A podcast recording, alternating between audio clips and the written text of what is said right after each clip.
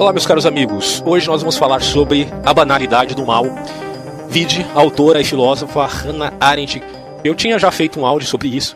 Infelizmente, é, só depois que eu verifiquei que o áudio ficou muito ruim, parecia que eu estava falando dentro de uma panela, um, sei lá, ficou esquisitíssimo. Uh, e é uma pena, né? Porque agora vou ter que fazer tudo de novo. Mas vamos seguir as diretrizes cronológicas aqui, tá? Primeira coisa que eu queria falar é que durante vários vídeos eu me perguntei qual é a origem do mal. Obviamente já sabia, a perspectiva de da história da filosofia em relação, uh, principalmente a Agostinho, que diz que o mal é a ausência do bem, tá? Isso aí é, é praxe no curso de filosofia, todo mundo aprende isso. Mas dentro da história da filosofia, será que existe alguma outra opção para pensar o mal, não como algo que represente uma negação da substância, mas como uma substância? Quando você olha ao redor do mundo, você logo vai perceber que o mundo não é bonzinho, é, que o mundo tem coisas terríveis. Quando você liga o programa de televisão lá na, na Record, na Bandeirantes, você sabe o que estou falando aqui, né? Eh, aqueles programas policiais, você logo vai perceber como é terrível, né? Não só as coisas que ocorrem ao nosso redor em relação à natureza, mas a própria índole humana. Então, uh, eh, C.S. Lewis dizia, né, já tentando responder essa questão relativa ao sofrimento e até a Odisseia no cristianismo, que a vida, o próprio mundo mesmo, ele é agridoce. Por um lado, você tem a percepção que está tomando uma espécie de vinagre, né, amargo, ruim. Por outro lado, você acha que está se abastando de mel, né? Ele tem um lado doce. Mas assim é o mundo, né? Com essas polaridades distintas, às vezes excedida para um lado ou para um outro e às vezes enganando, né? É tipo aquele cara que ganha na loteria e no outro dia morre por conta de invejosos. Então você sabe como que é o mundo. Não precisa ficar tentando filosofar a respeito de uma coisa que é palpável e que é muito objetiva que todo mundo está vendo. E pensar o mal, então, na filosofia é fundamental, assim como pensar o bem, né? Mas obviamente quando você fala da negação do bem, você já está falando dele mesmo, inevitavelmente. Mas hoje a ênfase é essa. Qual é a origem do mal e o que significa a banalidade no mal na filosofia do século XX, em vista dos totalitarismos relativos aí a Stalin e Hitler, tá? Então vamos lá. Primeira coisa que eu vou trazer aqui são as concepções relativas à história da filosofia, usando a enciclopédia Nicola Bagnano, que traz aqui o verbete e que vai trabalhar isso de acordo com as principais ideias a, a, a, em relação a isso. Então quando você pensa, por exemplo, o mal, você pode pensá-lo de maneira metafísica ou de modo, como diz o autor, subjetivo, que está mais vinculado à modernidade e principalmente às filósofos contemporâneos também. Ah, na metafísica, você pode pensá-lo como substância ou como um não ser, a negação da substância. Então o Abagnale vai falar primeiramente dos estoicos. Obviamente que você já vê uma certa diretriz dessas ideias lá em Parmênides, que vai falar do ser e do não ser. Inclusive eu tinha feito um vídeo sobre um vídeo não, um áudio sobre uh, o estudo do ser, dentro do aspecto uh, que vem antes da ontologia, porque aí é a descoberta de Parmênides. E, infelizmente, ficou muito grande e ficou meio complicado, complexo, assim, eu, achei melhor não postar. Vou fazer outro depois. Mas você já tem uma noção, porque eu já, para quem já viu meu canal constantemente, já viu um vídeo de Parmênides e de outras ocasiões que eu falei sobre isso. O ser é, e o não ser nada é, diria Parmênides. Então, é, esse insight filosófico que vai basicamente estruturar toda a tradição cristã referente a esse termo, tá? a esse conceito de mal. Mas veja, começa antes da tradição cristã filosófica que você tem lá no século IV em diante, que a gente poderia dizer, de certo modo, aí, é, começa com Agostinho. Claro que Orígenes já era um pensador nesse estilo, mas a gente coloca aí Agostinho como o, o, o grande filósofo, o, o, grande primeiro filósofo cristão ah, da antiguidade. E aí, quando você pensa, então, no aspecto metafísico mal, para os estoicos, os males eles não seriam realmente males, eh, digamos assim, algo que só existe com um motivo que venha a detrair a própria vida ou a própria essência da vida. Os males, portanto, não são exatamente males. Eles seriam, na verdade, ah, necessários para todo o contexto da ordem, daquele logos imanente que é a perspectiva estoica. Tá? Segundo eles, não haveria verdade se não houvesse mentira. E assim o mal faz parte da ordem e da economia do universo. É uma questão até de contraste, tá? Entre isso. Quando você olha é, o sol nascendo, ou na verdade, você logo percebe que a luz invade as trevas, mas há aquele contraste que gera uma certa beleza. Porque se fosse só luz, que beleza haveria em relação a tudo que existe? Ou como essas coisas uh, se tornariam plurais aos olhos de quem quereria vê-las, né? E aí, para Marco Aurélio, que seguia essa linha de pensamento, já que ele era romano, não necessariamente todos os romanos são ou eram estoicos, né? mas o estoicismo era muito popular em Roma, até fazendo antagonismo a, a filosofia do prazer, do prazer de, do hedonismo. Né? E aqui Marco Aurélio vai dizer o seguinte, que o próprio queixar-se é como que uma condenação contra o todo em via de nossos desejos egóicos. Mas aí também gera uma certa pergunta para o Marco Aurélio, né? Porque se o egoísmo é um mal pior do que os males da vida, que na verdade são bens dentro da ordem, ué, o egoísmo também não estaria dentro dessa ordem? O egoísmo é um tipo de mal que não está vinculado à ordem daqueles males que contrastam o bem? Fica a pergunta aí. Eu não sou especialista uh, no estoicismo ou na escola de Estoar, então, é, inclusive eu vou fazer um vídeo depois sobre estoicismo. Os vídeos que eu fiquei devendo, tá? Para as pessoas que me pediram, fica tranquilo que eu ainda vou fazer.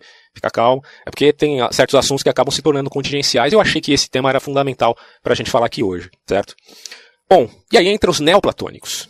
Plotino, o, digamos o mais importante deles, vai dizer que o mal existe naquilo que não é. Porque Platão, quando fala de, ou quando, quando tenta corrigir a prescrição parmenídica, o ser é e o não ser nada é, ele vai falar, mas o não ser nada é, ele já está sendo alguma coisa. Então Plotino, em vista dessa correção que ocorre na, na, história da filosofia de Parmênides até o seu tempo, que ele é bem posterior a Platão, por isso que ele é um, é um neoplatônico, ele vai dizer, o mal existe, só que existe naquilo que não é, certo? Então essa dívida Agostinho toma de Plotino de certo modo, por causa da ênfase. Então o mal seria um não ser, ok? Partícipe do não ser. Só que aí, Platino, o, só que aí o Plotino vai um pouco além, tá? Porque ele conclui que o mal é a própria matéria.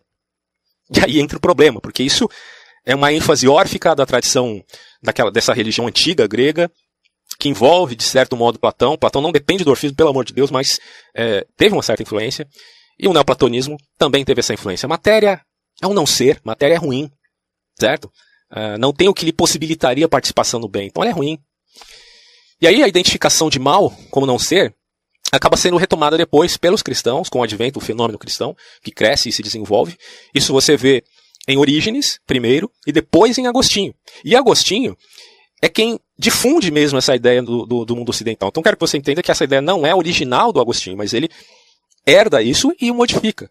Porque para ele, a negação, o mal, né, como negação do bem, como não substancial, não implica a própria matéria. Agostinho, ele até, de certo modo, recebe a influência ascética dos gregos. Lembrando, né, o ascetismo não é tradição judaico-cristã. O ascetismo é principalmente tradição greco-romana. Tá, tá, mais na tradição helênica isso daí. Tá? Muito forte nessas religiões que não eram públicas, como no caso do orfismo, e o próprio pitagorismo também tinha o seu, o seu excesso uh, de, de, busca da ascensão, que é o que significa ascetismo. Então Agostinho tinha um pouco disso, mas ao mesmo tempo ele pensa, poxa, se Deus criou o mundo, e ele criou o mundo, criou o homem com o corpo, ele criou as coisas e tal. Então quer dizer, a matéria não necessariamente é ruim. Tudo, e aí Agostinho vai falar, tudo que tem substância é bom. Logo, o mal só pode ser a ausência de substância e a corrupção desta, ou não da sua própria substância, mas da estrutura dos seres. Ok? Então quando você pensa numa, sei lá, numa mesa, o buraco na mesa é um mal. Mas ele é uma ausência, então é uma corrupção. A ferrugem no ferro é um mal. É uma corrupção daquilo que teria, que seria um ser. Então, a matéria não necessariamente é o mal, o corpo não necessariamente é mal. É engraçado quando você pensa em Plotino, tentaram fazer uma escultura de Plotino e ele falava, nem a pau que vocês vão fazer isso, porque se eu já tenho ranço do meu próprio corpo, né, essa carcaça que ele poderia até dizer, né, me prende, já que ele tem uma centelha divina na alma. Os gnósticos também seguiam essa prescrição, porém Plotino critica também os gnósticos por outros motivos, que é aquela miscelânea que a gente já conhece, que ele julgava arbitrária. Uh, mas de qualquer maneira, ele não queria de, de, de, modo algum ser retratado, até porque ele pensava, olha, isso aí não é algo que, que me seja agradável, porque é a razão que me importa, que está lá na, nas emanações eternas, né? Outro autor importante, ainda dentro do cristianismo, é Écio. Ele seguia esse ideal dizendo que Deus não criou o mal e que este mal é o nada, mesma coisa. Depois, na escolástica, nos seus primórdios, né, você vê Anselmo seguindo Agostinho.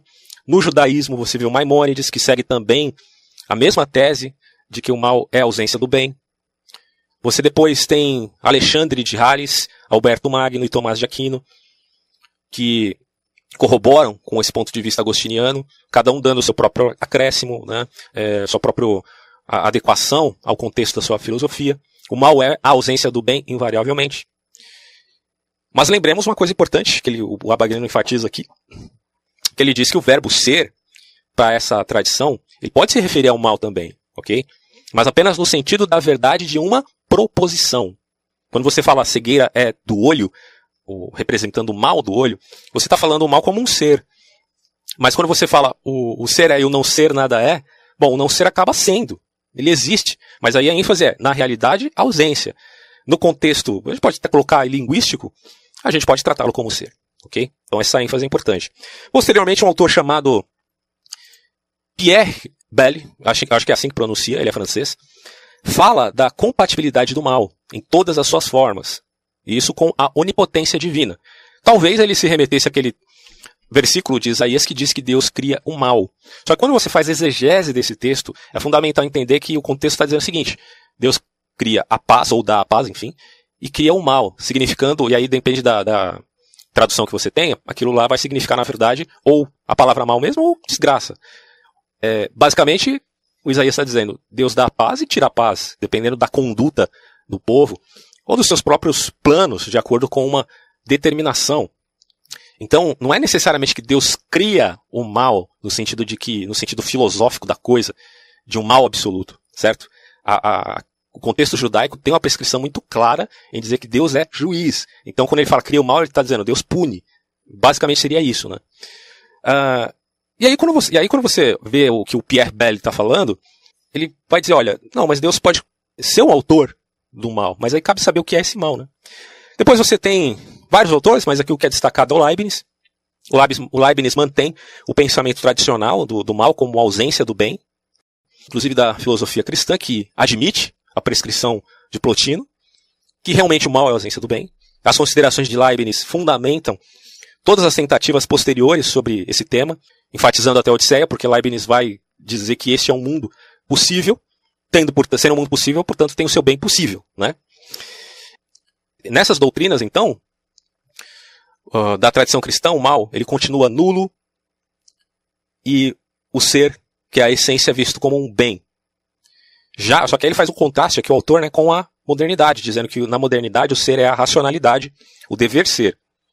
Essa vinculação, que é problemática para muitos filósofos, inclusive filósofos analíticos. Mas você tem toda essa discussão já na história da filosofia, né? Muito complexa, inclusive. Só que quando você chega em Kant, o que, que Kant vai fazer? Ele vai fazer uma inversão copernicana. Porque ele considerava que não é o sujeito, conhecendo, descobre as leis do objeto, mas sim ao contrário, que é o objeto, quando é conhecido, que se adapta às leis do sujeito, que o recebe cognitivamente, digamos. Kant é bem complexo, não adianta a gente querer falar dele aqui de maneira é, muito exaustiva, porque o, o tema é outro, mas é mais ou menos isso aí. Bom, e aí você tem, posteriormente, em Hegel, tá? Claro que ainda vou falar de Kant, Hegel veio depois de Kant, mas aí cabe salientar o idealismo deste autor. Porque em Hegel o mal ele é entendido como vontade malévola, né? é, nulidade absoluta da vontade. Então, do ponto de vista desse idealismo absoluto, e não só o do Hegel, mas de outros autores também, o mal apresenta-se uh, novamente como possibilidade. E aí a solução é a mesma da tradição cristã, quer dizer, o mal como ausência do bem. Né? O próprio autor, os autores Gentili e Croce, que são autores fundamentais também na história da filosofia, principalmente no, na, na Itália, eles seguem esse postulado. Então, quando você vai ver, o não ser continua sendo a representação do mal, que é a nulidade, que é a irrealidade, e é uma tese que sempre retorna quando se propõe a identidade de ser em relação ao bem do mundo. Tá? Então toda a tradição da filosofia atesta essa concepção que é, digamos assim, assumida efetivamente, embora já existisse a ideia, mas é contornada de maneira a enfatizar o mal como ausência do bem em Plotino. Só que tem um rival aqui dessa concepção filosófica dentro da metafísica. E o rival vem do zoroatrismo, certo? Do, da religião persa. Por exemplo, quando você pensa num, em, em Zoroastro, você vai logo chegar à conclusão que para ele existe duas entidades. Uma é Azura Masta, que é o bem, e a outra é Angra ou Ariman, né? tem nomes distintos, que é o mal. Tá? E esse seria o modelo clássico dessa religião. Pode ser que haja mudanças, né? Quantas seitas surgiram depois do advento da religião zoroatrista, da religião que prega esse dualismo? Várias, dentre elas até o próprio maniqueísmo. Mas a, a, a ênfase inicial era essa. E detalhe que isso não implica negação do monoteísmo, que é uma coisa que talvez eu tenha me enganado em algum vídeo que eu falei do zoroatrismo. Eu não cheguei a consultar ainda essa questão, mas não são duas divindades que existem no zoroatrismo, é uma só, Porque a representação do mal representa uma anti-divindade. Eu não sei se eu utilizei esse termo duas divindades, depois eu até vou pesquisar no meu canal, porque meu canal já está fugindo um pouco do meu controle, que já são mais de 200 vídeos. Então, Mas enfim, corrigindo, caso tenha realmente errado, né? Uh, Azura Mazda é bem. Angra Mainu, ou Ariman, é anti-divindade, tá? Uh, então, há um dualismo, mas ao mesmo tempo não há uma negação do monoteísmo. Só que isso, se a gente for fazer uma avaliação, é ironicamente similar ao conceito que nega substância ao mal. Porque se você diz que um é divindade e o outro não, e o outro é antidivindade, você basicamente está dizendo que, bom, um é substância e a antidivindade tem uma outra substância. Porque, na verdade, a antidivindade é uma potência limitante e essa divindade seria um Deus limitado, de certo modo. Uh, que dá a ideia até, se a gente for apelar para uma ligação, um link né, entre o mito de Zoroastro e a física atual, de pensar matéria e antimatéria, que é até um ponto positivo aí para o zoroatrismo. Né? Você tem matéria, você tem antimatéria, e essas duas coisas se é, conflitam, mas no sentido até de se eliminarem. Né? Uh, depois, o mitraísmo herdou essas apreensões do Zoroastro, dentro do mito de Mitra.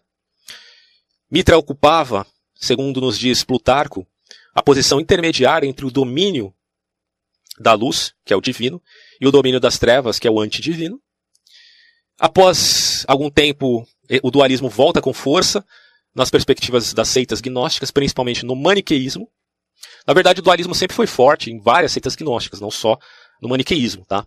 Mas uh, com algumas adaptações que chegam até uma prescrição tanto monista, quando você vai ver no, no valentinianismo, que tem já uma coisa diferente ali. É, não, não necessariamente a negação de que o corpo é mau e que a centelha divina é boa, mas dá a entender é, uma, uma perspectiva mais sofisticada em termos filosóficos ali, certo? E aí, a filosofia, enfim, nunca aceita essa solução porque ela toma isso, pelo menos na tradição filosófica, tá? A gente está falando como um todo, em questão de maioria.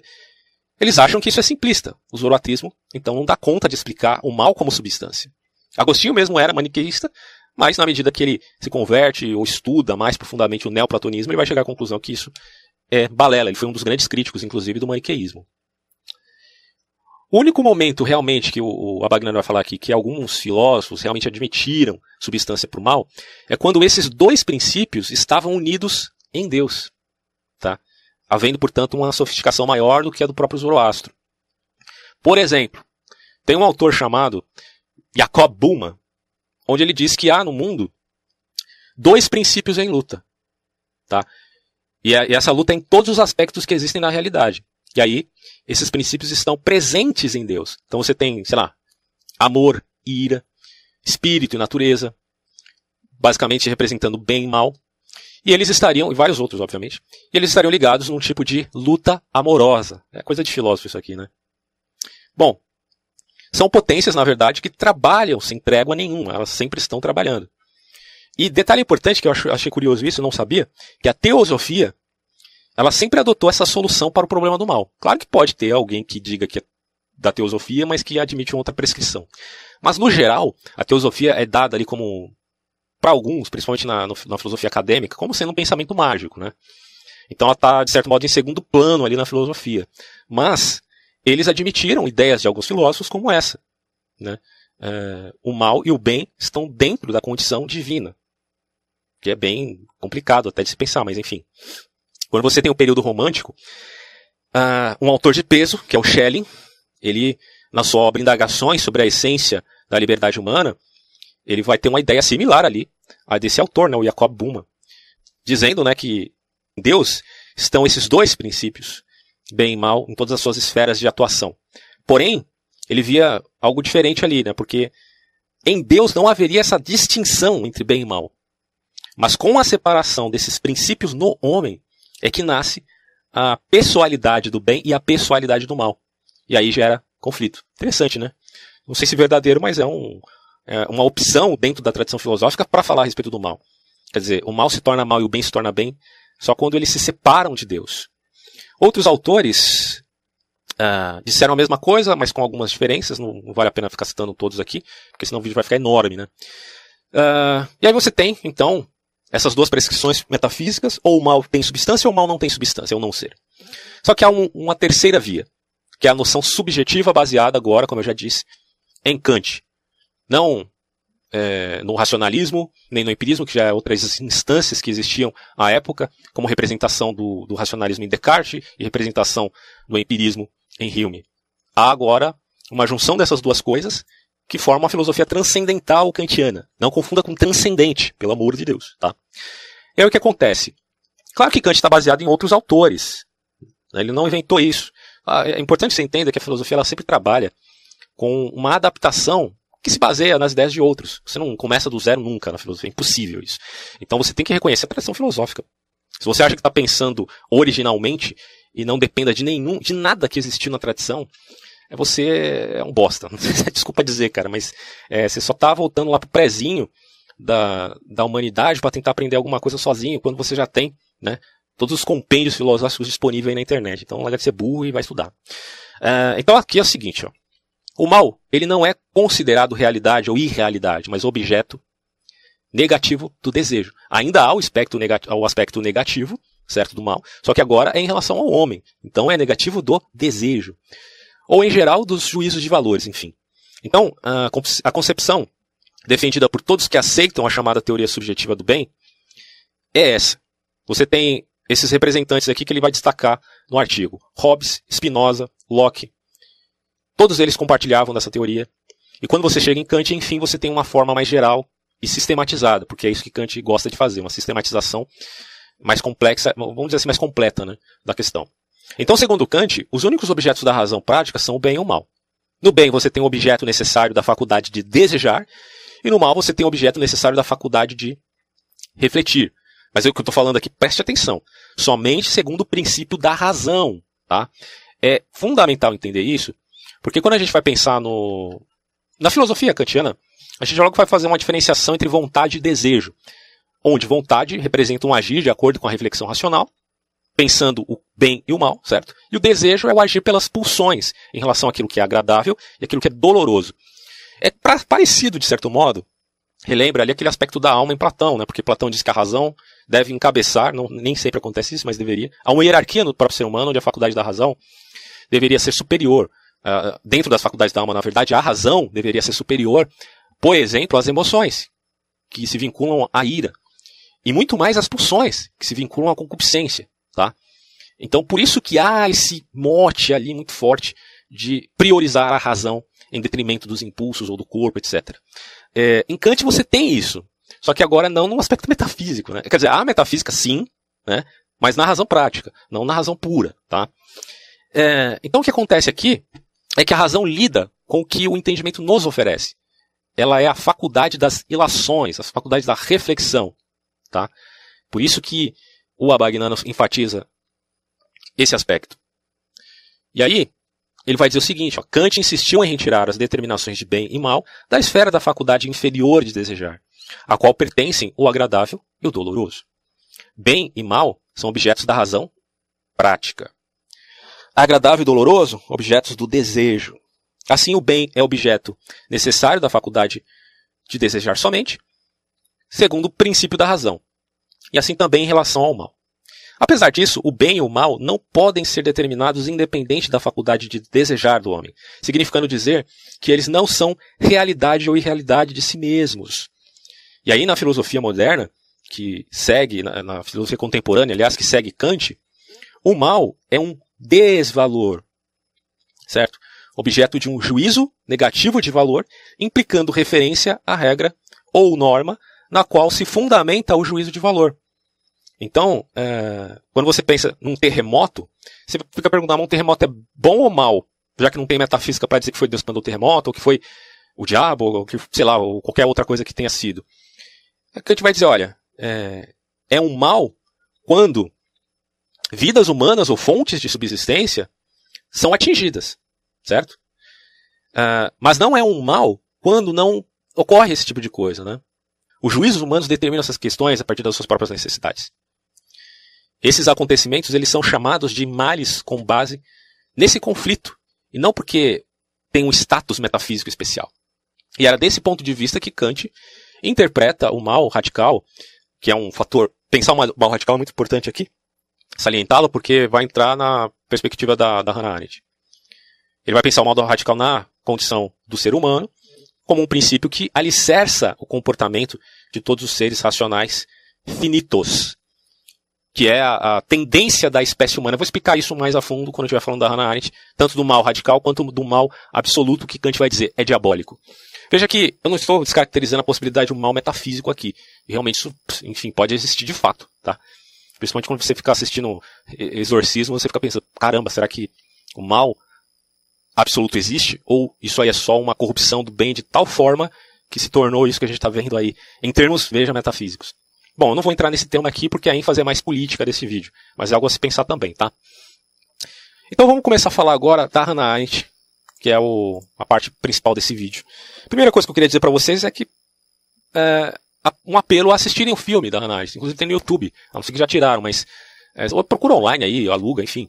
É um filme muito bom, porque vai enfatizar justamente a questão da banalidade do mal. Então, se você não entende nada a respeito dessa autora ou nada de filosofia, é um bom começo. Assistir um filme, né, comer uma pipoquinha ali já ajuda para tirar aquela tensão né, desse peso de, de estudo filosófico e tal. Mas vamos lá então.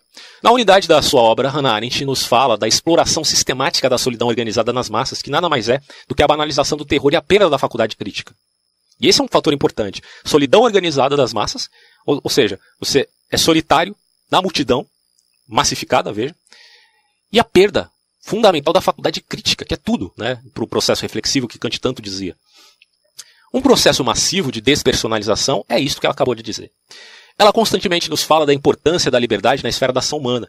E essa é, na verdade, uma clara contribuição ao pensamento liberal. Aí você pergunta, ah, mas quer dizer que, que Hannah Arendt era liberal? Ou será que ela era esquerdista? Ou será que ela era conservadora? Ou será que ela era socialista? Mas o que, que afinal era Hannah Arendt? Aí a única coisa que eu posso dizer para você é que a Hannah Arendt era a Hannah Arendt. E isso basta. né? Não precisa. É, ela era uma pensadora. Porque se ela está enfatizando aqui que é necessário você refletir a realidade de acordo com o processo contextual que a envolve, como é que ela pode se dizer isto ou aquilo, fazendo um compromisso a priorístico com certas conclusões já pré-estabelecidas? Aí você pode falar, ah, mas você diz que é conservador. Bom, eu sou conservador a princípio, mas eu também não vou abrir mão do meu processo reflexivo, certo? Então a Hannah Arendt preferia não se colocar nem como filósofa, nem com nenhum tipo de rótulo, para ter a liberdade de ser uma pessoa que pensa as coisas de uma maneira mais palatável para compreender a realidade, né? Mas continuando aqui. Essa é, uma, é, é, é, na verdade, uma clara contribuição ao pensamento liberal, no sentido em que reconhece a idiosincrasia dos indivíduos e o valor da liberdade quanto às tais relações, embora ela visse, de certo modo, um respaldo né, da Revolução Industrial dos poderes totalitários. Porque quando você olha para os poderes é, nazistas ou stalinistas, você logo vai perceber aquilo como uma grande fábrica, né? É, principalmente no stalinismo, onde tudo era centralizado, economia planificada, então você tem ali uma grande indústria, que se tornou também uma indústria de matar, porque já que não, não há necessidade de, de despedir determinada pessoa de seu cargo, então mata logo, como fizeram com Trotsky, né?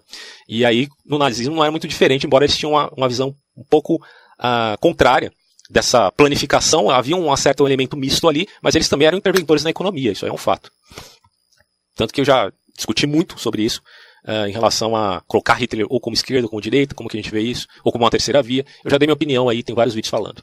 É, para Arendt, as esferas da atividade humana se dividem da seguinte maneira. Isso aqui é Condição Humana, é um livro que ela escreveu antes de escrever a obra a respeito dos totalitarismos e também antes de escrever Eichmann em Jerusalém. Mas aqui é importante para a gente conhecer o contexto do pensamento da autora, embora tenha um detalhe importante que a, que a Hannah tinha, tinha mania de escrever um livro, depois escrever outro livro, tentando refutar algum aspecto de, livros anteriores que ela mesma escreveu. Então tem esse, essa celeuma aí, mas a gente não vai enfatizar esses pontos mais uh, complicados aí da autora, tá? Que é só um, um panorama geral.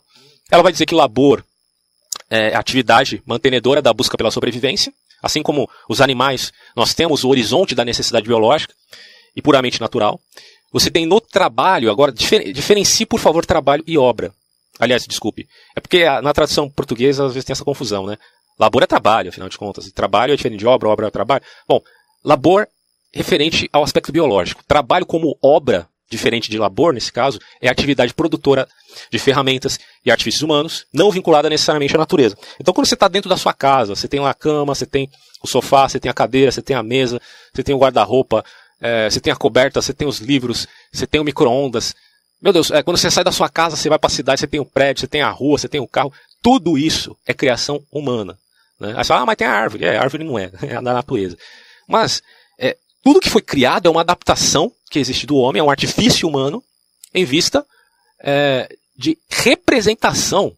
Até, claro que tem um aspecto da escassez e da necessidade de adaptação ali, mas também tem um aspecto do simbolismo. Né? Quando você faz um quadro, uh, de acordo com o tempo em que aquele autor que, que fazia artes pictóricas trabalhava, bom, aquilo representava uma simbologia, principalmente no renascentismo, como você tem lá Leonardo da Vinci e outros autores famosos, pintando de acordo com uma perspectiva alegórica, como eu falei no vídeo que eu fiz aí recentemente, né, sobre a alegorese.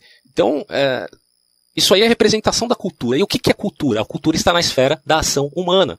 E o que é ação humana? É atividade plural, é lugar de liberdade, e a liberdade aqui é fundamental porque a Hannah Arendt pensa a política como liberdade. Tem muita gente que demoniza a política hoje, na internet, com várias historinhas de, de que é isso e aquilo, mas precisa entender o conceito, né? E a autora tem toda uma peculiaridade para entender o que é política. Para ela é ação humana, é esfera pública. Ação baseada também na história, onde não há mediações de coisas materiais, mas as coisas materiais, na verdade, produzidas como símbolo ou necessidade do próprio ser humano, tá? Essa é a atividade plural. Quando você fala, por exemplo, de tradição, uh, há um, um, processo complicado aqui, porque a tradição ocidental nunca foi monolítica. Então, para você que é para nós, aliás, que somos conservadores, é importante entender isso. Tradição não é monolítica. Se você pensa tradição, por exemplo, como é que você vai ser conservador na Índia? Onde existe ali a, a ideia de que se deveria fazer um sistema de castas, totalmente injusto com a população, baseado naquela religião. Entende o, o problema aqui? A tradição não é monolítica. Quem faz a síntese da tradição, claro que tem a questão monumental, que Nietzsche faz essa diferença de tradição e monumento, né? Então tem um aspecto monumental, que são uh, ações, que são lembranças, histórias que, que estão marcadas ali na civilização, são sempre relembradas porque são boas, uh, quase basicamente universais, né? Não que o Nietzsche fala isso, é o que estou falando. E agora a tradição não é uma coisa monolítica, então tem várias diferenças que ocorreram, tradições menores que percorreram tempo. O próprio marxismo já está virando tradição, né? Você, quando você vai ver a literatura marxista, ela é enorme, é um mergulhar num, num, num oceano sem fundo. Então, é, quem faz a, a, síntese é quem vai determinar o nivelamento. Só que existe um, nivela, um nivelamento também espontâneo que se dá na esfera da atividade humana, tá? Então, na antiguidade havia certo desprezo pelo trabalho manual. Já na modernidade, o que há é um louvor. E isso pode ter uma explicação também no que concerne à massificação né, da mistura que há entre público e privado, que a Hannah toca muito nessa tecla, porque o pensamento dela é baseado no ponto de vista greco-romano, tá, de como era feita política na Grécia e Roma. Grécia clássica e Roma do, do primeiro século, do primeiro século antes e depois de Cristo. Uh, então a, a sociedade civil, em termos econômicos, deveria estar desvinculada do Estado. Essa é a percepção que eu tive lendo uh, o pouco que eu li da Hannah Arendt. Tá? Se uh, é diferente disso, para quem é especialista em Arendt, por favor, me reporte aí para me ajudar. Uh, o homem, por sua natureza racional, é fonte de ações criativas, por livre iniciativa, tá? Isso não meramente no, no não estou falando de livre mercado aqui, livre iniciativa, que eu estou falando é dentro da própria esfera pública. É, livre iniciativa é na ação, é a ideia, tá? É, que, que não é material, é aquilo que está sendo, o novo está saindo dali, né? Da ação humana, em pluralidade. Isso é, a palavra é essa. Então, é, ela vai dizer, não existe homem no singular, existe homens no plural. Homem no singular é coisa de filósofo, ela até faz uma crítica, né? O filósofo que fala o homem e o indivíduo, não, são os homens, os indivíduos. Porque nós estamos na esfera da ação humana que se dá, de novo, por pluralidade. Na verdade, são sempre os indivíduos que agem, e essa ação no ambiente público se torna interação. Uh, ação implica iniciativa, início, novo. E aí a Arendt vê na atividade política o agir, por excelência, onde a natalidade é a categoria central do pensar político, que é o novo. Né? Quer dizer, a ação, ela não só cria, mas ela também conserva. Isso aqui é fundamentalmente importante. E as suas estruturas, em termos de organismo político e instituições, dando espaço para o novo, mas, veja, valorando a história. Não é uma negação da história, não é o novo em detrimento do velho. Já a verdade, segundo a autora, uh, não estaria ligada efetivamente numa vida contemplativa, mas na um aspecto da vida pública. Né? É, ela dá muito valor a, como os gregos faziam, valor à palavra, aquilo que é dito. Porque só o que aparece é o que realmente vai valer para o público, para a sociedade em geral. Tá? E isso é como um fenômeno que é visto e recebido no lugar da interação. ok? Da interação humana. Então, também aqui uma crítica que ela faz ao aspecto contemplativo dos filósofos, né? Porque a verdade ela não nasce do rei filósofo platônico que enxerga o mundo das ideias, o hiperurânio, e diz: recebi a verdade, agora vou voltar para a caverna para convencer os meus irmãos. Quer dizer, é o processo contemplativo. E na sociedade, na prática, né, não é assim. Né? A, a Platão estava falando de uma utopia, porque na prática o que existe é a verdade na esfera pública, que é sintetizada com um conjunto de ação humana. Vai falar aqui, ó. Podemos dizer, portanto, que política é a capacidade que os homens têm de agir em conjunto, certo? Mesmo diante da pluralidade de ideias e valores. É na esfera pública que se decide determinadas questões que são necessárias para a sociedade. E isso não é feito porque alguém foi para o hiperurânio e viu algo superior. Infelizmente tem muitos gurus aí, místicos, né, no mundo, que no final das contas você vai ver que ali era por enganação. Não vou dizer todos, né, mas enfim. Tem uns aí que faz até o pessoal se matar, bicho. É complicado, né? Tem o caso do Jim Jones aí que é bem famoso. Bom, Arendt também escreve sobre as revoluções, principalmente a Revolução Francesa e a Revolução Americana. O seu intuito é mostrar suas diferenças e semelhanças. Assim, ela fala da possibilidade iminente do afastamento dos ideais revolucionários. Né? Ou seja, os ideais, os ideais revolucionários também representam aquilo que é novo. Porque em seu início eles produziam uma inspiração concreta de seus ideais libertários. Tá? É, é justo você querer sair da opressão de um determinado rei que esbanja né, a sua riqueza e não dá nem pão para o povo comer. Mas, veja só, a Revolução Francesa gradativamente foi se afastando dos seus valores iniciais e entrando na noção de arbitrariedade. E aí nós podemos fazer aqui uma referência àquilo que, que eu chamo, né, baseado em vários autores, como Hayek, por exemplo, a respeito do abuso da razão. O abuso da razão é quando o homem pensa está fazendo bem por acreditar que obteria capacidade de calcular o caminho né, para um mundo utópico. E, e, o que vai acontecer é que vai, vai cair em distopia. Né? Vai cair em distopia como que a realidade zombando do cara, tá vendo? Sua, sua ideia, sua, seu plano de gabinete é uma merda, porque você não vai conseguir calcular todas as variáveis do mundo real, certo? Uh, os revolucionários franceses, eles se afastaram de seus ideais logo no início, né, de suas pretensões, baseando sua atividade no terror desenfreado, num banho de sangue, nas decapitações, de guilhotina e por aí vai. E aí acabou. É irônico, né, que esses caras quiserem tra trazer os direitos universais para a humanidade, pelo amor de Deus. Já, e inclusive Edmund Burke é um grande crítico da Revolução Francesa, né? Já a Revolução Americana teve maior êxito, porém, segundo a Hannah Arendt, esse intento também teria sido, de certo modo, ele corrompido, perdeu o, o ímpeto inicial por causa de um certo desgaste que é até é normal, né? Bom, a partir dessas ideias iniciais da autora, cabe relatar aqui o que ocorreu quando a pensadora foi investigar o trâmite do julgamento de Eichmann por ocasião do envolvimento deste com o, nazismo, com o nazismo. Ele era um militar de alto escalão nazista, para quem não sabe, ele foi pego lá na Argentina e foi julgado em Jerusalém. Todo o processo então ocorreu lá na cidade de Israel, na primeira metade da década de 70. É, 60, aliás, 70. Se eu não me engano, foi no, no ano 61, 62, mais ou menos essa época aí que eu não marquei aqui. O Eichmann, em, em via de se salvar das acusações, ele apelava para a desculpa de que só estava seguindo ordens e nada mais, apelando inclusive para o pensamento kantiano. Quer dizer, o Eichmann disse: Eu só estou seguindo a prescrição do nosso grande alemão Kant, né, que dizia que a gente tem que obedecer às autoridades formais. Bom, por ocasião de uma oportunidade de escrever esses, um artigo, há vários artigos na verdade, desse tema para a revista The New Yorker, a pensadora foi a Jerusalém acompanhar o caso e a impressão que ela teve sobre isso foi a seguinte: Eichmann é um palhaço de tão comum. Né? Quer dizer, tem, tem gente que acusa a Hannah de ter defendido o Eichmann. Ah, coitadinho, ele não queria fazer isso, porque o mal é banal. Meu, você não entendeu o que, o que a autora está dizendo. Eichmann era um palhaço de tão comum, um homem que se mostrou cumpridor zeloso de seus deveres, mas com um senso moral completamente embotado. Quando o Eichmann foi julgado, condenado ao enforcamento, você acha que a Hannah falou que, ah, não, não pode ser. Ela não estava nem aí, cara, porque ele achava que ele era culpado sim, mas que tinha toda uma, uma questão uh, mais complexa que deveria ser descortinada. E é por isso que ela escreve esse livro baseado em seus artigos. E eis aí o início né, de suas conceituações a respeito da banalidade do mal, porque para ela o Eichmann não era um demônio, mas um indivíduo comum, um burocrata eficiente, e esse aqui é um ponto fundamental, a questão do burocrata eficiente em Eichmann.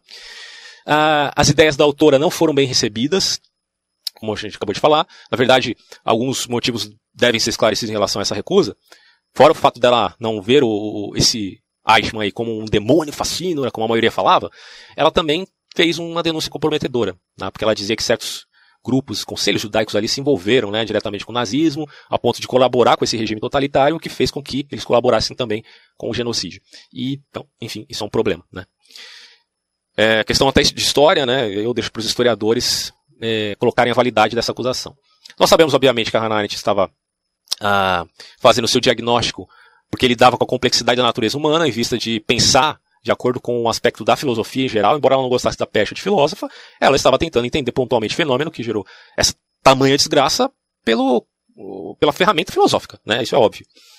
É, mas aí, detalhe que antes da gente continuar, a gente tem que falar também do nosso querido Kant aqui mais profundamente. Eu já, já dei uma introdução, vamos falar agora o que interessava a Arendt em relação ao Kant. Uma curiosidade é que eu estava assistindo uma palestra do Giacoya e ele falou uma coisa que eu nunca tinha notado, né? Que é uma curiosidade, na verdade. A Hannah Arendt nasceu em Königsberg, na Alemanha, que é a mesma cidade que o Kant nasceu, né? Então, eu acho que as semelhanças param por aí. Não, não param por aí, porque tem um aspecto também relativo a essas três coisas que atraíram a Hannah Arendt para o pensamento kantiano, tá? Que é a questão da república, a questão da criação de um campo de, de liberdade juridicamente assegurado, já que ela defende o aspecto da ação humana da esfera pública, e a relação entre o mal e a liberdade. Tá? Então, baseado nesse aspecto, é que a autora ela vai trabalhar essas questões. Tá? Deixa eu só voltar aqui. Então, baseado nesse último aspecto que ela se depara né, na tese do mal radical. Então, a natureza humana leva o homem a fazer uso de sua faculdade do julgar, dando-lhe a capacidade de discernir e escolher entre bem e mal. Ponto. Diria Kant. Aí eu estou parafraseando que eu não peguei o texto exato onde ele fala isso, mas é mais ou menos assim. Boa é toda ação praticada segundo uma máxima que é constituída de tal maneira que pode ser aplicada a qualquer ser racional. Questão da máxima em aspecto universal. É, essa questão do racional tem a ver com qualquer ser que exista, pode ser anjo, pode ser ET e o próprio ser humano, é, de ter essa capacidade e de seguir essa máxima ética. A Hannah Arendt vai dizer que essa moralidade desconsidera a simpatia e a inclinação de certos indivíduos, tornando paradoxalmente né, essa questão, porque é uma maneira de se originar a má ação onde não se possa saber se determinada lei é ou não universal. Né? E aí você acaba se vinculando à simpatia, à inclinação. Ou seja, o que de fato possa ser correto em casos muito particulares é um pouco mais difícil. Mas, de qualquer modo, em Kant, nós temos aqui um imperativo categórico. Você tem um imperativo hipotético que se refere a, sei lá, você tem uma meta específica, você quer alcançar essa meta, você tem que seguir certos parâmetros imperativos. No caso do imperativo categórico, você não tem interesse nenhum, você tem que fazer porque deve ser feito e pronto, acabou. É categórico. E é imperativo porque é ordem. Significando dizer que uma ação boa deve transcender a particularidade de todos os egoísmos, não visando, portanto, o proveito próprio. E isso vale para todos os seres que possuam capacidade racional, né? como eu já acabei de falar aí, ETs, anjos, homens, enfim, todo mundo.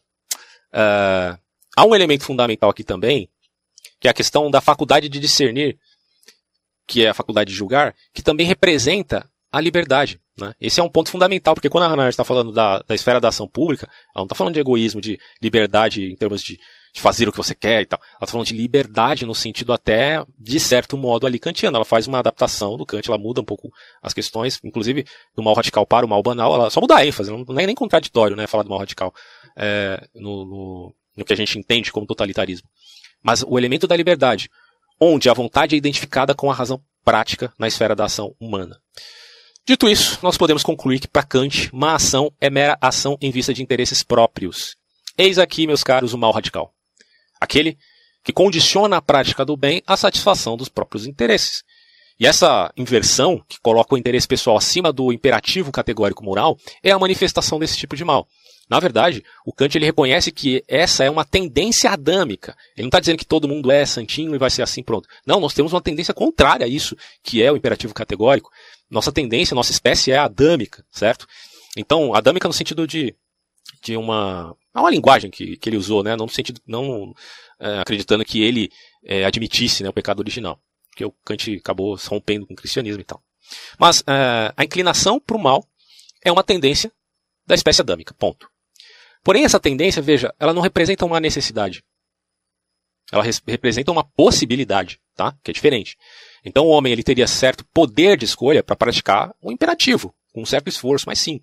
E aqui entra a oposição problemática na história da filosofia entre ser e dever ser, a questão do fato-valor, né, que é, já abordei em outras ocasiões aqui. No mundo de contingência e escassez, muitas vezes sucumbimos a determinados delitos, se é que você me entende. Então, é, cabe reconhecer outros elementos nesse imbróglio, que é uma terceira possibilidade aterradora, que a gente poderia pensar em termos de escolha deliberada pelo mal. Escolha deliberada pelo mal.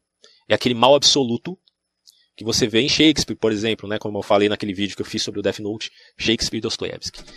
Ah, será que existe é, o mal pelo mal? Você está entendendo o que eu estou falando? Não estou falando do mal com interesse próprio. Isso aí existe. É coisa humana, bem humana, inclusive.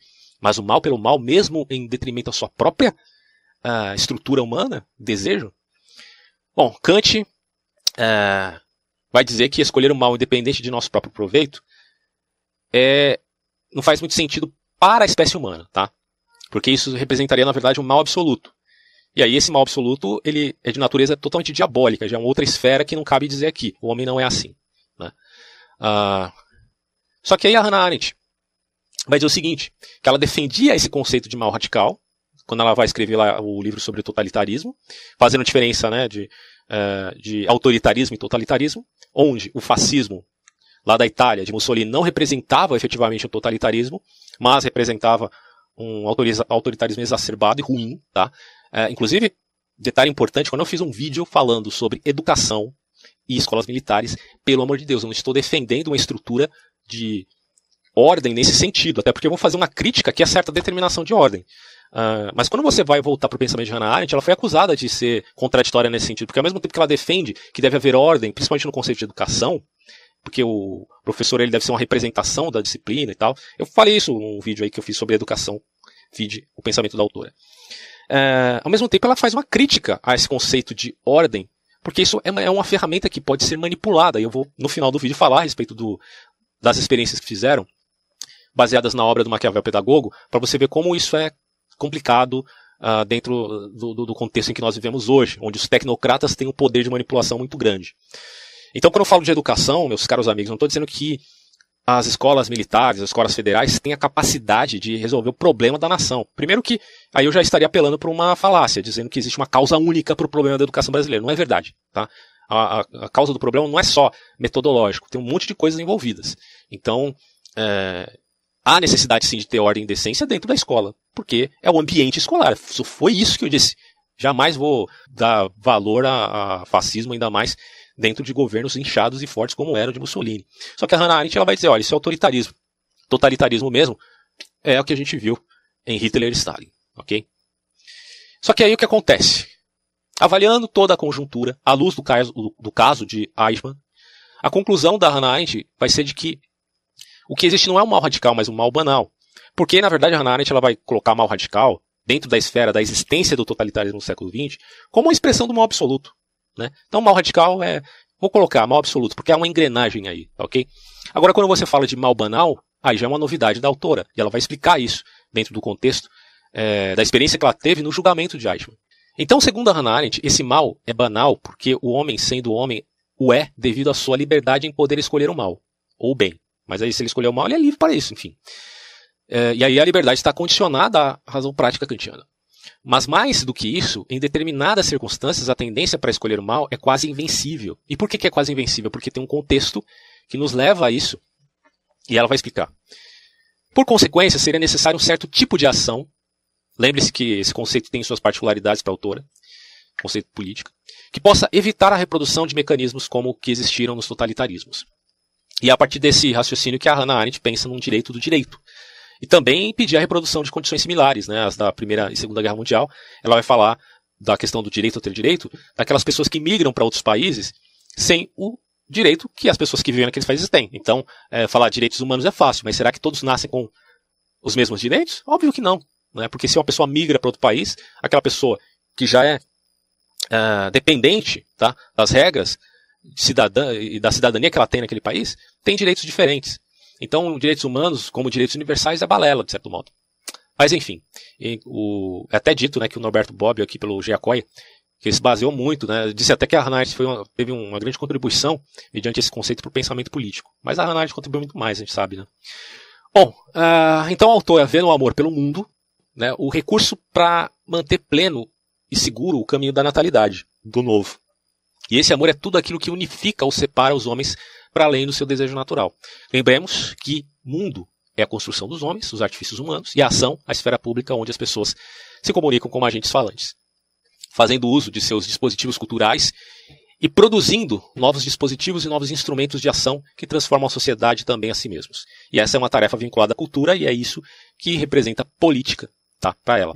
O homem é homem, não meramente por sua condição biológica ou construção artificiosa, mas porque ele produz cultura e porque isso transcende a vida da espécie. Então, como nós vimos aqui antes, a Hannah Arendt vê o homem sempre no plural. É, o termo homem no singular é um erro filosófico, é um erro dos filósofos, é um vício dos filósofos, tá? Porque não é o homem, mas os homens. Ela até faz um, uma indicação de que Platão teria é, se voltado mais para uma prescrição contra a democracia, porque por ter visto o seu grande mestre ser morto pela democracia ateniense. Mas aí é questionável, né? Mas enfim.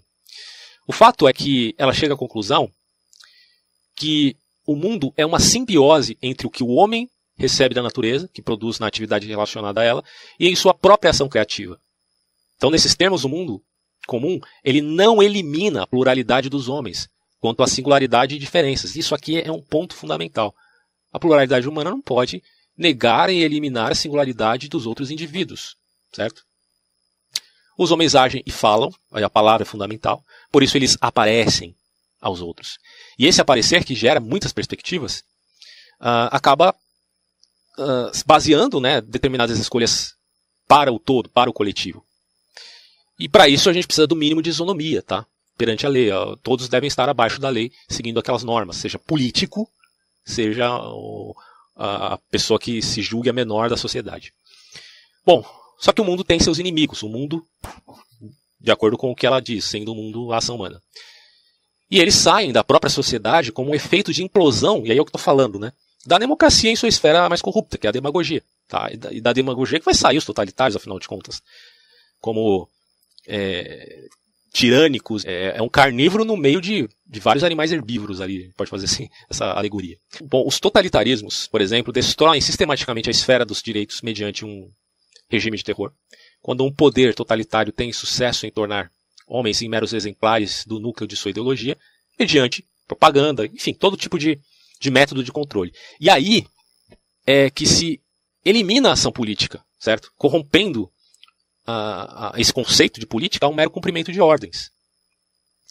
Então, política é um conceito ambíguo, fato. Isso pode gerar aparentes paradoxos, né, com a criação de personalidades dóceis e eficientes no processo burocrático, como Eichmann, a favor da uniformidade de opiniões, representantes fiéis de um tipo de massificação humana, onde manifestam-se aqueles chamados igualitarismos uniformes que ela critica na crise da educação, certo? A incapacidade de julgar até o, o óbvio, porque tira o processo reflexivo, funcionalismo social e, enfim, histeria coletiva. E aí a histeria coletiva pode vir de vários fatores, não só do totalitarismo, obviamente.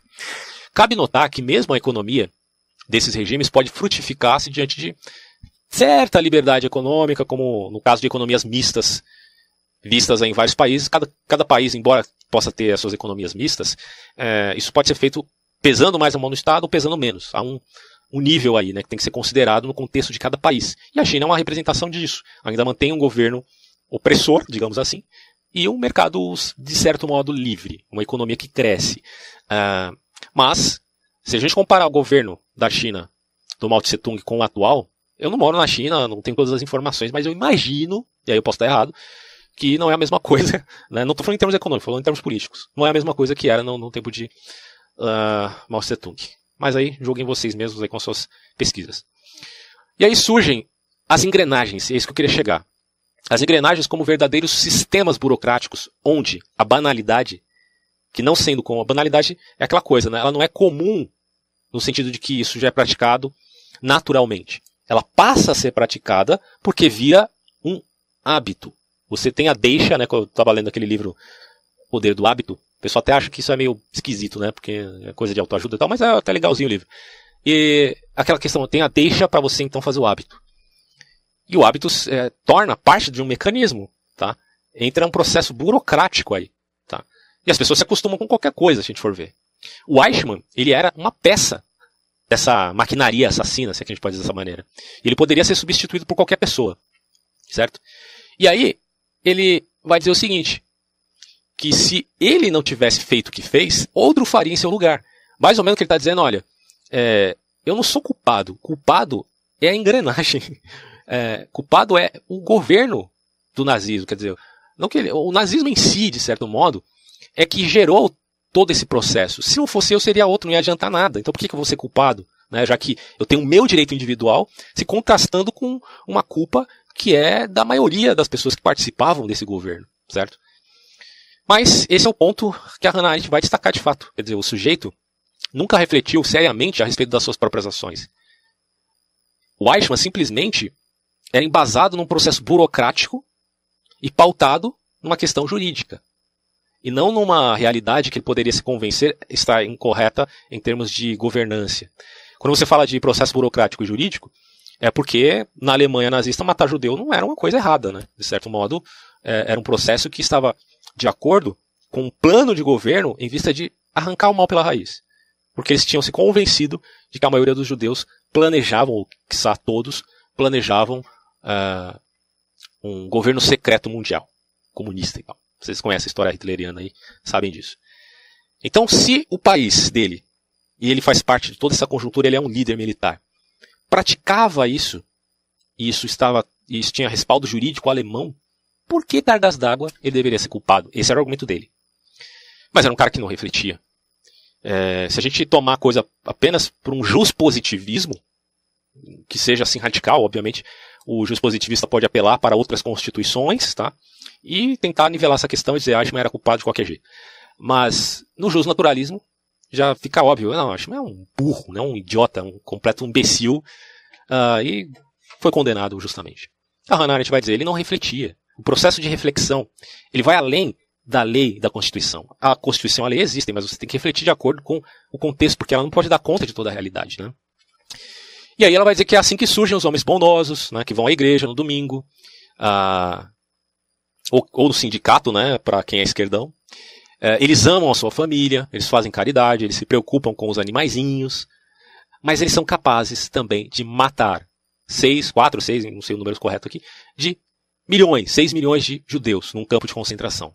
E veja que nesses campos, as vítimas eram pessoas despojadas de tudo, ao ponto de serem reconhecidas ali como uma mera função orgânica, digamos assim. Né? É, tanto o aliado quanto a vítima, você vê que eles são atingidos por essa banalidade, onde se há esse mal radical, esse mal absoluto, como a Hannah Arendt vai falar lá no, no seu livro sobre o totalitarismo, é um mal radical, tá? porque ela junta, como eu falei, ela junta os dois termos, radical e absoluto, ele se encontra no regime em si, e não meramente no sujeito que expressa relações burocráticas desse demônio maquinário, né? Então alguns vão dizer que a Hannah Arendt ela, ela muda o conceito de mal radical e não quer mais usar isso para mal banal. Mas ela, quando ela faz isso, ela não está contradizendo o mal radical de, de, qualquer maneira, né? Porque o mal radical absoluto está incluído no, no próprio totalitarismo, certo? E gerando a banalidade do mal. E aí perceba que o totalitarismo ele tem por função eliminar a política, tá? Como espaço público da ação humana em termos da pluralidade, porque agora existe uma centralização arbitrária. Eu sempre que falo de centralização arbitrária, eu já acho muito complicado, inclusive em religião. Me desculpem os católicos, mas eu acho que isso é muito complicado e eu não vejo como vantagem uma centralização nesse sentido. É a questão passível de discussão, como a gente já sabe. Né? Bom, certamente esse conceito de banalidade do mal, na Hannah Arendt, é impressionante, parece fazer sentido, só que a, a autora ela foi criticada tanto à época quanto depois, né? O próprio Karl Jasper, que foi um, um dos tutores da Hannah Arendt, ele vai dizer que o, o mal banal é um mal, mas é um tipo de mal, né? não é o único, enfim.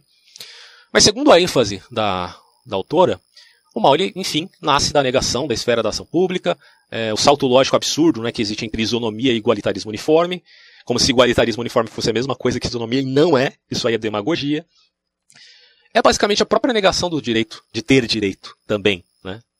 em nome da irracionalidade é, e não da reflexão. Perde-se então a capacidade de julgar por si mesmo a favor da, de um certo paternalismo totalitário e ocorre então a venda da própria responsabilidade, gerando a massificação social. Só que é, para as vítimas não é bem a venda, é mais um roubo, né? um roubo da sua própria capacidade é, de estrutura de refletir, porque quando você se torna vítima, do totalitarismo, o que, que te resta se não trabalhar para eles no campo de concentração? Né? Então, de forma alguma, podemos culpar as vítimas nesse quesito. Agora vamos falar um pouquinho sobre a possibilidade de comprovação da banalidade do mal. Veja, isso aqui é uma ligação, um link que eu estou fazendo com a obra do Maquiavel Pedagogo e a Hannah Arendt. Estou dizendo que o Pascal Bernardin, que escreve o livro Maquiavel Pedagogo, concorda com a Hannah Arendt. Mas é, essa parte do livro, a meu ver, meu julgamento, ele concorda sim. Não ele, mas a ideia. Elas se complementam. Você vai ver por quê. Faça seu juízo aí, olha só. Segundo Pascal Bernardin, em sua obra Maquiavel Pedagogo, numa série de experiências célebres, o professor Stanley evidenciou de maneira espetacular o papel da submissão à autoridade no comportamento humano. O pesquisador repetiu suas experiências com 300 mil pessoas. Você está entendendo? 300 mil pessoas. Experiências essas que foram reproduzidas em numerosos países. Os resultados obtidos são indiscutíveis. Ponto. A experiência de base envolve três pessoas, que é o pesquisador, um suposto aluno, que na verdade é um colaborador do pesquisador, e o verdadeiro objeto da experiência, que é o professor. A experiência pretende supostamente determinar a influência das punições no aprendizado, tá ok? O professor deve então mostrar ao suposto estudante extensas listas de palavras e em seguida testar sua memória. E em caso de erro, uma punição precisa ser imposta ao, ao colaborador. O objetivo de, da experiência ignora, naturalmente, o status real do colaborador e crê que este, como ele próprio, não tem qualquer relação com a organização da experiência. Ele está sendo enganado a favor do experimento. Tá? As punições consistem em descargas elétricas de 15 a 450 volts aos quais o próprio professor deve acionar, é, aquele que está participando do experimento, que não sabe de nada, tem que acionar contra o suposto estudante situado em uma sala vizinha. A voltagem das descargas aumenta a cada erro cometido. O colaborador, é claro, não recebe essas descargas, obviamente, né? contrariando ao que acredita o professor, porque ele acha que está recebendo sim. E inicialmente ocorre até um, uma descarga de 45 volts ali para assegurar de que de fato o cara está recebendo as descargas e que o gerador funciona. Né? As reações que o colaborador deve simular são estritamente codificadas tá, no experimento. Então, quando você tem 75 volts, ele começa a murmurar. Quando tem 120 volts, ele reclama. Quando tem 150 volts, ele pede que parem com o experimento. Quando tem 285 volts, ele lança um grito de agonia e depois se cala completamente.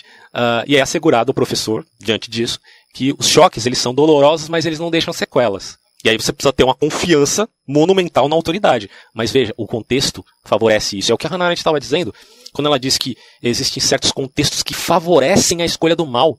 Ainda que o homem tenha o juízo de escolher entre bem e mal, entende? É... E a manipulação e lavagem cerebral ajuda nisso. Mas não é só uma lavagem cerebral aqui. É uma manipulação de escolhas com um ambiente preparado para isso, certo? O pesquisador, então, ele deve zelar para que a experiência chegue ao seu termo, tratando de encorajar o professor, caso este venha a manifestar dúvidas quanto à inocuidade da experiência, ou caso deseje encerrá-la também. Uh, esses encorajamentos eles são estritamente codificados. A primeira objeção do professor, o pesquisador responde o seguinte: queira continuar, por favor. Então você tem aí uma ordem suave. Na segunda vez que ele objeta, o pesquisador fala: a experiência exige, exige que você continue. Há uma ordem de compromisso, que gera uma culpa caso ele não cumpra aquele compromisso. É, e aí que está falando é a autoridade da pesquisa, veja. Na terceira vez, ele vai falar, é absolutamente essencial que você continue. Há uma ordem dentro de uma perspectiva de legado agora. E na quarta e última vez, ele vai falar, você não tem escolha, deve continuar. Aí você já tem uma ordem arbitrária, certo? Se o professor persiste em sua objeção após o quarto encorajamento, a experiência é encerrada. Mas o resultado da experiência foi espantoso. Sabe por quê? Mais de 60% dos professores levam-no até o final. Mesmo convencidos de que estão realmente administrando correntes de 450 volts, eles continuam. Em alguns países, o Bernardo vai falar aqui que a taxa chega a alcançar 85%. Até um vídeo que eu fiz sobre Maquiavel Pedagogo, eu falo que, que pode ser que no Brasil isso tenha sido até mais, né? Mas enfim, brincadeira. É preciso acrescentar que a experiência é extremamente penosa para os professores e que eles vivenciam uma forte pressão psicológica, mas aí eles seguem até o fim, independente disso. Só que há algo ainda mais inquietante, tá? Veja só, no caso de o um professor limitar-se simplesmente a ler a lista das palavras, mas sem dar os choques, embora compactando com aquilo, isso me lembra o Weichmann, porque não necessariamente o Weichmann matava as pessoas com a própria mão, né? Mas é, ele estava limitado a um processo burocrático. Então aqui é a mesma coisa, o professor na experiência, ele se limita simplesmente a um processo burocrático de ler a lista de palavras, mas sem dar os choques e, e aí está obviamente compactuando com aquilo. Enquanto as descargas são enviadas por outra pessoa, olha só, mais de 92%, quase 100% dos professores chegam a concluir integralmente a experiência. E assim, uma organização cuja operação é setorizada eh, pode tornar isso em um cego e temível mecanismo. E bom, isso já aconteceu nos totalitarismos, porque era exatamente isso que eles faziam. E essa é talvez a lição fundamental de nosso estudo, diz o autor. O comum dos mortais, realizando simplesmente seu trabalho, sem qualquer hostilidade particular, pode se tornar o agente de um processo destruidor terrível. Se isso não é a banalidade do mal da Hannah Arendt, eu não sei mais o que, que é. Né? Mas aí eu aceito críticas, tá? Houve quem considerasse a hipótese de que em tais experimentos o professor dava livre curso às pulsões sádicas, mas essa hipótese é falsa, porque se o pesquisador, que é o líder da pesquisa, né, a figura de autoridade da pesquisa se afastasse ou deixasse o local de experimento, o professor logo diminuía a voltagem das descargas. Quando podem escolher livremente a voltagem, a maioria dos professores emite a voltagem mais baixa possível. E aí a autoridade do pesquisador é um fator fundamental. Quer dizer, se já de início o colaborador pede que, o pesquisador troque de lugar com ele, uh, encorajando em seguida o professor a continuar a experiência, veja, agora quem está enfatizando a continuar a experiência é o colaborador e não a figura de autoridade que é o pesquisador, certo? Então, uh, isso não tem muito efeito, tá? porque ele não está investido de autoridade. E quando, quando, a experiência envolve dois professores também, um dos quais atuando em colaboração com o pesquisador, obviamente, e esse tal abandona precocemente o experimento, em quase 90% dos casos, os outros professores seguem esse suposto professor que abandonou o experimento porque estava vendo que aquilo era um absurdo. É, claro que era um teatro, né? Mas enfim. Porque aí sim cai a ficha. Porque as pessoas sabem, né? Mas elas é, parece que é embotado a capacidade delas refletirem. Isso é que é a questão. O ambiente permite que haja um embotamento da capacidade reflexiva. E essa é a ênfase da Hannah Arendt, né? Finalmente, e é isso que mais chama a atenção, nenhum professor tenta deter a experiência ou denunciar o pesquisador. E, e esse é o ponto que mais chama a atenção para mim também. É, é um absurdo, né? Joga um Google lá, 450 volts no ser humano, o que, é que acontece? Enfim. A submissão à autoridade, portanto, é muito mais profunda do que aquilo que os percentuais acima sugerem. Então a contestação se mantém socialmente aceitável. Quais conclusões se pode tirar dessa experiência inúmeras vezes repetida? Inicialmente, que existem técnicas muito simples que permitem modificar profundamente o comportamento de adultos normais. E em seguida que essas técnicas podem ser e são objeto de estudo científico aprofundado. Enfim, que seriam bastante surpreendentes que tais trabalhadores fossem executados por mero amor à ciência sem qualquer aplicação prática. Ah, quando a Hannah Arendt fala a respeito do bem, ela vai dizer que o bem é profundo, mas o mal é banal. Então fica aí a reflexão, esse é um vídeo de filosofia, que tenha seu aspecto mais sofisticado dentro da compreensão dessa disciplina, mas que também serve para a gente refletir a respeito disso, é, o quanto a autoridade pode ser prejudicial. Num aspecto, ela é boa, no sentido de fazer da criança um ser humano uh, respeitável, digamos assim. Amadurecer o ser humano até o ponto dele ter autonomia. Mas aí é que está a questão. Há um direcionamento, uma ordem com um direcionamento para que esse sujeito, enfim, ganhe autonomia. Essa é a ordenação boa.